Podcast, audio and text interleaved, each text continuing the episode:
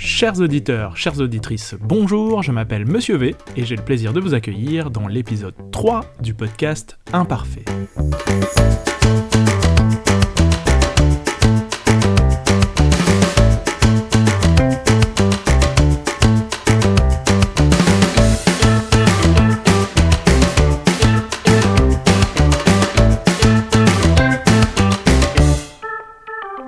C'est le podcast qui vous fait découvrir la franc-maçonnerie de l'intérieur. Chaque épisode est pour moi l'occasion de vous en apprendre un peu plus sur ce que c'est, mais aussi de vous expliquer à quoi cela me sert au quotidien. Oui, je suis franc-maçon et dans ce podcast, je vais vous donner quelques rudiments de vocabulaire maçonnique. Rien de ce qui est dit dans ce podcast ne trahit de secret. Mon seul but est de permettre aux auditeurs, qui ne sont pas francs-maçons, d'avoir des notions de base qui leur permettront de comprendre les épisodes qui aborderont les notions maçonniques en utilisant le vocabulaire propre à notre culture. Ce pourra aussi être un épisode utile pour les apprentis et les compagnons qui veulent réviser ou qui se posent des questions sur certains mots ou certaines notions. Au sommaire de cet épisode, j'ai décidé de regrouper les différentes définitions en deux groupes de mots et notions. On parlera tout d'abord du vocabulaire qui est utilisé en maçonnerie en général. Puis nous aborderons les notions propres à la loge. Dans un épisode futur, nous verrons d'autres vocabulaires en lien avec les tenues et en lien avec le franc-maçon. Vous vous apprêtez à entrer dans ma tête, alors bienvenue. Alors commençons tout d'abord par le vocabulaire de la franc-maçonnerie en général. Une des premières notions qu'il va me falloir expliquer, c'est la notion de profane. Bien souvent, les personnes extérieures à la maçonnerie pensent que le qualificatif de profane est un jugement négatif. Mais il n'en est rien. Ce mot permet de désigner ce qui est extérieur à la franc-maçonnerie. On peut donc parler d'un lieu profane, pour un lieu qui n'est pas maçonnique, ou d'une personne profane, pour quelqu'un qui n'est pas franc-maçon. Une autre notion très souvent discutée est la notion de secret. Alors le secret, c'est un adjectif que les profanes attribuent assez souvent à la franc-maçonnerie, mais s'il existe un secret en maçonnerie, ce n'est pas celui auquel pensent les profanes. La maçonnerie n'est pas réellement secrète, elle est plutôt, euh, on dit en général, discrète. Pour vous en convaincre, je vous invite à visiter une librairie, plutôt grande idéalement, et à fouiller un peu au rayon religion, ésotérisme. Vous trouverez plus d'un livre, j'en suis sûr, qui vous expliquera ce qu'est la franc-maçonnerie dans le détail. Et honnêtement, certains sont de très bonnes factures. Il existe aussi en ligne des librairies maçonniques dans lesquelles vous pourrez commander des ouvrages sans avoir absolument rien à justifier. Et je ne parle pas d'Internet sur lequel vous trouverez de très bons sites, blogs, forums ou même podcasts qui sont produits par des maçons qui ont à cœur de partager ce qu'ils vivent en franc-maçonnerie. Intéressons-nous maintenant à la notion de loge. Ce mot peut revêtir plusieurs sens. Le plus souvent, on parle de loge pour la structure généralement associative qui regroupe l'ensemble des membres d'une loge. Alors la loge, euh, c'est la structure locale qui regroupe les frères et les sœurs. Il peut y avoir une ou plusieurs loges dans une ville, et les francs-maçons utilisent aussi le terme d'atelier pour désigner leur loge.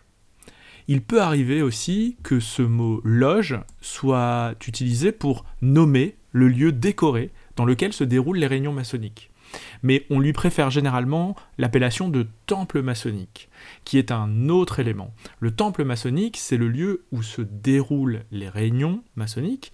Il est symboliquement orienté d'est en ouest, et il est décoré de nombreux symboles et d'objets maçonniques, euh, conformément au rituel qui est pratiqué par la loge qui s'y réunit.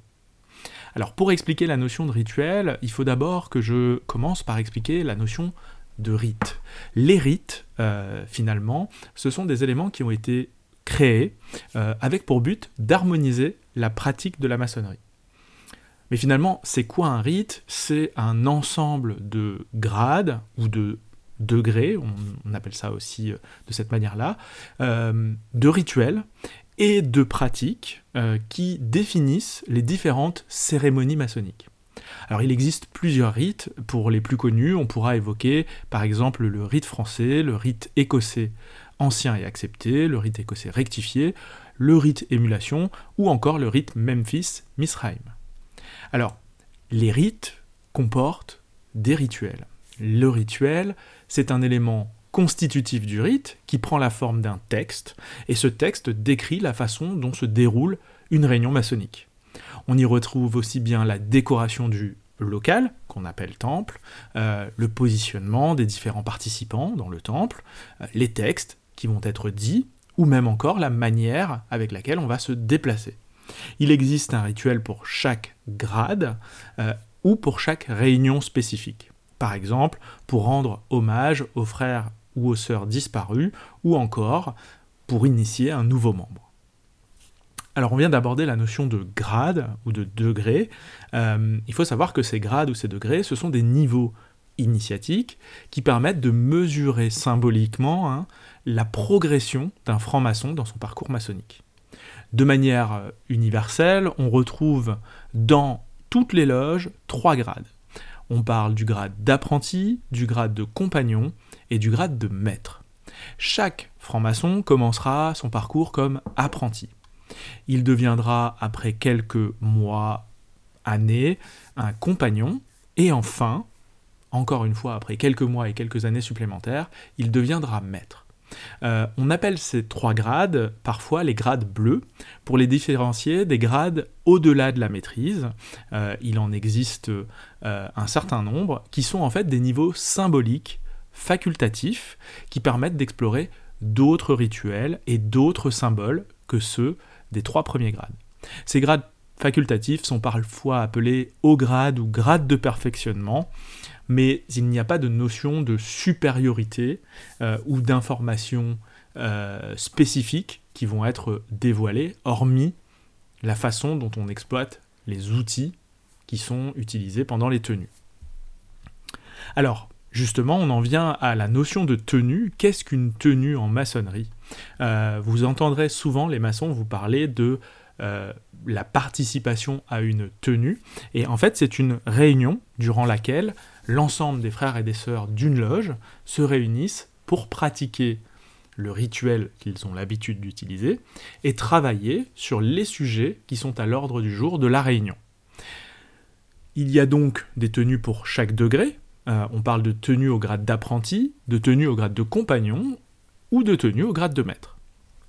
On peut aussi participer à des tenues pour les cérémonies particulières, comme les tenues d'initiation, lorsque l'on reçoit un futur euh, nouveau frère ou une nouvelle sœur, les tenues blanches ouvertes aussi, qui permettent d'accueillir par exemple des profanes pour leur faire découvrir ce qu'est la franc-maçonnerie. Un franc-maçon actif, lorsqu'il est initié, s'engage à participer aux deux tenues par mois qu'organise la loge.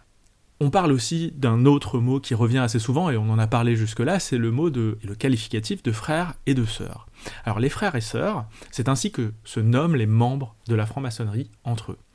Que l'on soit de la même loge ou pas, nous sommes tous, lorsque nous sommes initiés en tant que franc-maçon, euh, un frère ou une sœur euh, aux yeux des autres francs-maçons. Après son initiation, donc, le profane devient un frère ou une sœur, membre actif de sa loge. Dès ce moment, il va s'adresser aux autres membres de sa loge, mais aussi de la franc-maçonnerie, en les appelant mon frère ou ma sœur, et inversement. Le tutoiement est aussi de rigueur, comme pour le cas d'un frère ou une sœur de sang, bien sûr.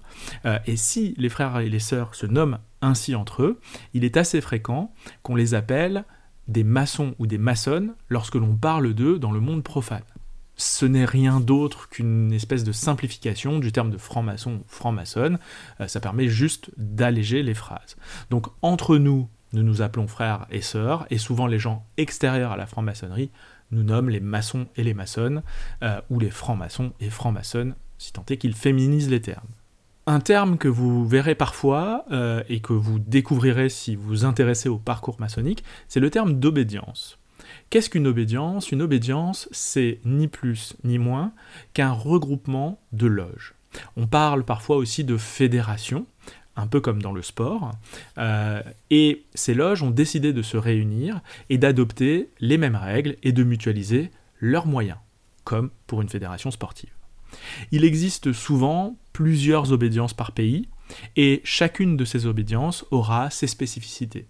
Que ce soit pour le rite pratiqué, euh, que ce soit pour son organisation interne, euh, que ce soit pour les sujets de discussion, ou encore pour le sujet de la mixité. On trouve donc des obédiences mixtes, uniquement masculines ou uniquement féminines. Il existe des obédiences adogmatiques et d'autres qui imposent la croyance en un dieu. Certaines obédiences ne travaillent que sur le symbolisme et d'autres sur les sujets de société. Cette pluralité permet à chacun de choisir l'environnement qui lui convient le mieux. Une fois que vous aurez choisi votre obédience et que vous aurez trouvé une loge, eh bien vous allez euh, être initié et lors de votre initiation, vous allez découvrir un certain nombre de symboles. Alors les symboles, qu'est-ce que c'est? Finalement, ce sont ni plus ni moins que les outils qu'on utilise en maçonnerie pour travailler sur les différents sujets que nous traitons en loge. Un symbole, ça peut être euh, un mot, ça peut être un objet, ça peut être une image, ou même un geste qui évoque une idée ou une réalité invisible ou difficilement exprimable par une simple pensée rationnelle. Les symboles ne sont pas des éléments que l'on apprend par cœur. Ce sont des éléments qui nous permettent de nous entraîner à faire un travail d'interprétation. Un symbole n'a pas de signification universelle. Il est utilisé par chacun pour construire sa propre pensée à partir du symbole. Par exemple, l'un des symboles les plus connus de la franc-maçonnerie est le compas, souvent d'ailleurs associé à l'équerre. Le compas a des caractéristiques, celles-ci sont forcément universelles, mais l'interprétation que chacun fera de ces caractéristiques lui sont propres. On parle aussi, dans la franc-maçonnerie, des mythes. Alors, en maçonnerie, les frères et les sœurs utilisent les mythes pour enrichir le processus initiatique. Un mythe, c'est une sorte de mensonge qui révèle une vérité. Généralement, euh, l'histoire que l'on raconte, le mythe, est fausse. Mais elle illustre une vérité de l'être. Ce format euh, sous forme d'histoire, mythologique la plupart du temps, permet une meilleure mémorisation, mais surtout, ça aide les frères et sœurs à développer une pensée symbolique. Une pensée symbolique qui va être propre à chacun et qui va permettre à chacun d'approcher sa propre notion de vérité. Je pense avoir fait le tour de l'ensemble des mots en lien avec la franc-maçonnerie en général, je vous propose qu'on descende un peu plus précisément dans les notions qui sont propres à la loge. Alors, on a défini ce qu'était une loge tout à l'heure, et dans une loge, dans le lieu euh, dans lequel se réunit la loge, il existe euh, un espace euh, particulier qui s'appelle l'Orient. Mais ce mot, l'Orient, est un mot qui est utilisé de plusieurs façons différentes. Alors généralement, quand il est accolé au nom d'une loge, cela désigne la ville dans laquelle se situe la loge. Par exemple, si vous dites je suis de la loge Intel à l'Orient de Paris, ça veut dire que votre loge se réunit à Paris.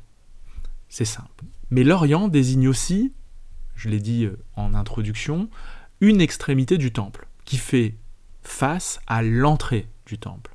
Et c'est là où se trouve le président de la loge durant la tenue.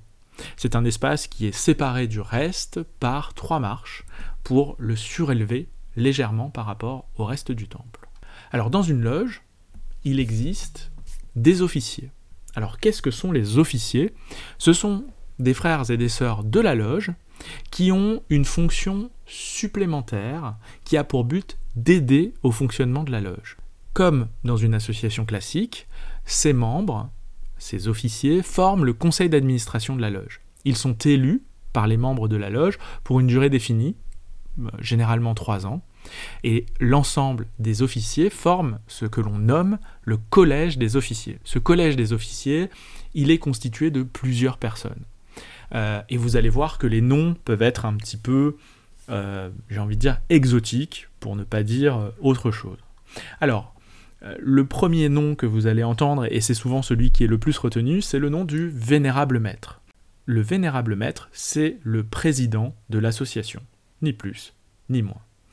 Euh, il est secondé par un premier surveillant qui est responsable d'accompagner les compagnons sur leur chemin maçonnique, notamment en organisant des réunions d'instruction. Et il a aussi un second surveillant qui a le même rôle que le premier surveillant, mais auprès des frères et des sœurs apprentis. On retrouve aussi un secrétaire, et alors là son nom est très clair, hein, il s'occupe du secrétariat, euh, il euh, rédige les courriers, il fait des comptes rendus, euh, il s'occupe de tout ce qui va être correspondance entre la loge, les frères, les sœurs et l'extérieur. Il existe aussi un rôle d'orateur qui doit s'assurer que la, loge respecte le règlement de l'obédience et aussi son propre règlement intérieur. C'est lui qui est en charge de s'assurer que lorsque l'on prend des décisions, la forme de ces décisions euh, correspond bien, euh, ou en tout cas la, façon dont on prend les décisions correspond bien au règlement. Euh, on trouve aussi en loge un maître des cérémonies qui est responsable d'organiser le déplacement des frères et des sœurs durant la tenue. Personne ne peut se déplacer dans le temple sans être accompagné du maître de cérémonie. il existe aussi le rôle du grand expert. Ce grand expert, il est responsable du bon déroulement du rituel, dont on a parlé dans la partie précédente, et il s'assure que le temple est correctement installé en début de tenue et que tout est fait pour que on respecte le rituel. Euh, dans les postes restants, on va trouver le poste d'hospitalier. L'hospitalier, c'est un rôle particulier puisque il a pour mission de prendre des nouvelles des frères et des sœurs lorsque nous ne sommes pas dans une tenue, pour s'assurer qu'ils vont bien, qu'ils n'ont pas de problèmes particuliers, euh, et pour pouvoir répondre aux demandes d'aide si jamais il était formulé des demandes d'aide de la part des frères et des sœurs. Et il a pour rôle de ramener en tenue euh, les informations qui doivent être connues par les frères et sœurs, notamment quand un frère ou une sœur est malade, euh, c'est lui qui se charge de prendre des nouvelles et d'en informer l'ensemble de la loge de manière à ce que tout le monde soit au courant euh, de comment se portent les frères et sœurs absents. Euh, il existe aussi un trésorier. Euh, son nom est assez clair et comme pour toute association, il est en charge de gérer les comptes et de gérer les finances de manière générale de la loge. les deux dernières personnes, ou trois dernières personnes plutôt, qui vont nous intéresser, c'est le rôle du couvreur. Le couvreur est une personne qui s'assure que les locaux sont bien fermés pendant la durée de la tenue. Euh, il a en charge de s'assurer que personne ne va entrer dans le temple pendant que l'on travaille et ainsi perturber les travaux qui y sont menés. Le maître de la colonne d'harmonie, ensuite, euh, lui a une mission d'animation, puisqu'il met de la musique pendant la tenue, euh, soit dans des moments de calme, soit dans des moments d'accompagnement d'un travail qui a été fait par certains frères ou certaines sœurs. Euh, et enfin, on a un maître des banquets. Euh, le maître des banquets, lui, se charge du repas qui va suivre la réunion. Euh, ce repas que l'on appelle des agapes et qui est quasiment le prolongement de la tenue puisqu'il permet à tous les frères et sœurs ensuite de manger ensemble et de continuer à discuter en dehors de la tenue qui s'est déroulée. Alors maintenant qu'on a vu un peu les personnes qui animent la, la loge, euh, on va voir un peu d'autres éléments en lien avec, euh, avec la loge, et notamment on parle souvent des colonnes. Alors, euh, comme souvent en maçonnerie, c'est un mot polysémique, c'est-à-dire qu'il a plusieurs sens. Il désigne tout d'abord les deux colonnes qui sont situées à l'entrée du temple. Ces deux colonnes, qui sont physiquement présentes, représentent symboliquement les deux colonnes du temple de Salomon, puisque dans les mythes fondateurs euh, de la franc-maçonnerie, nous faisons souvent référence à la construction du temple de Salomon. Mais ce mot de colonne désigne aussi les deux rangées de sièges qui sont situées de part et d'autre du temple, où s'assoient les frères et sœurs. On parle de la colonne du midi, euh, qui est au sud, euh, symboliquement, et qui accueille les compagnons et les maîtres, et aussi de la colonne du nord, aussi appelée colonne du septentrion, qui est réservée apprentis et peut accueillir aussi des maîtres.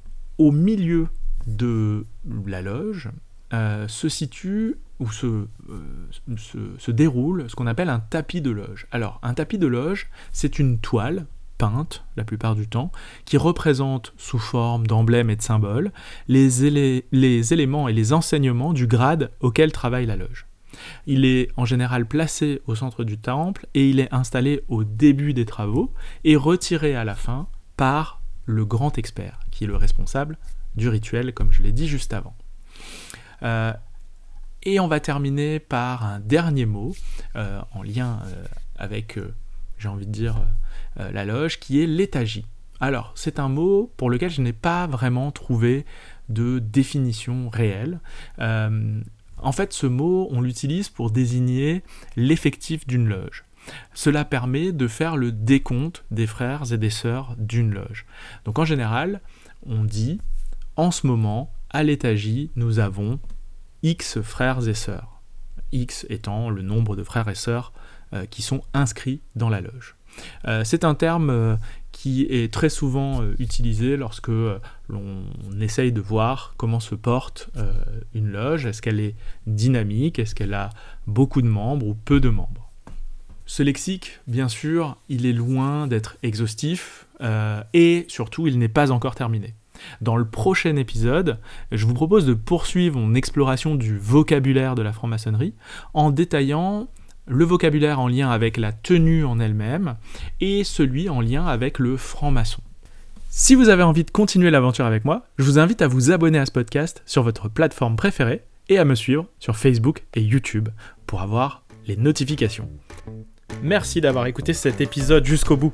Si ce podcast vous plaît, faites-le connaître autour de vous en le partageant sur les réseaux sociaux et en me laissant un commentaire sur votre plateforme de podcast favorite. C'était Monsieur V, je vous dis à très vite pour le prochain numéro et n'oubliez pas de prendre quelques minutes pour penser mieux. Bise